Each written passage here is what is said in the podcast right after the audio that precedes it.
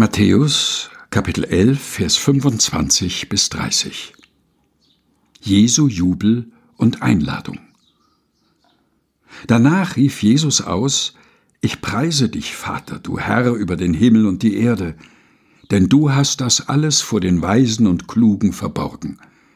Aber den einfachen Leuten hast du es offenbart.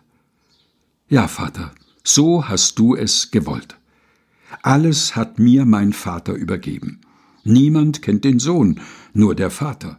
Und niemand kennt den Vater, nur der Sohn und die Menschen, denen der Sohn den Vater zeigen will. Kommt zu mir, ihr alle, die ihr euch abmüht und belastet seid. Ich will euch Ruhe schenken. Nehmt das Joch auf euch, das ich euch gebe. Lernt von mir. Ich meine es gut mit euch und sehe auf niemanden herab.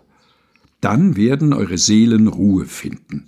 Denn mein Joch ist leicht, und was ich euch zu tragen gebe, ist keine Last.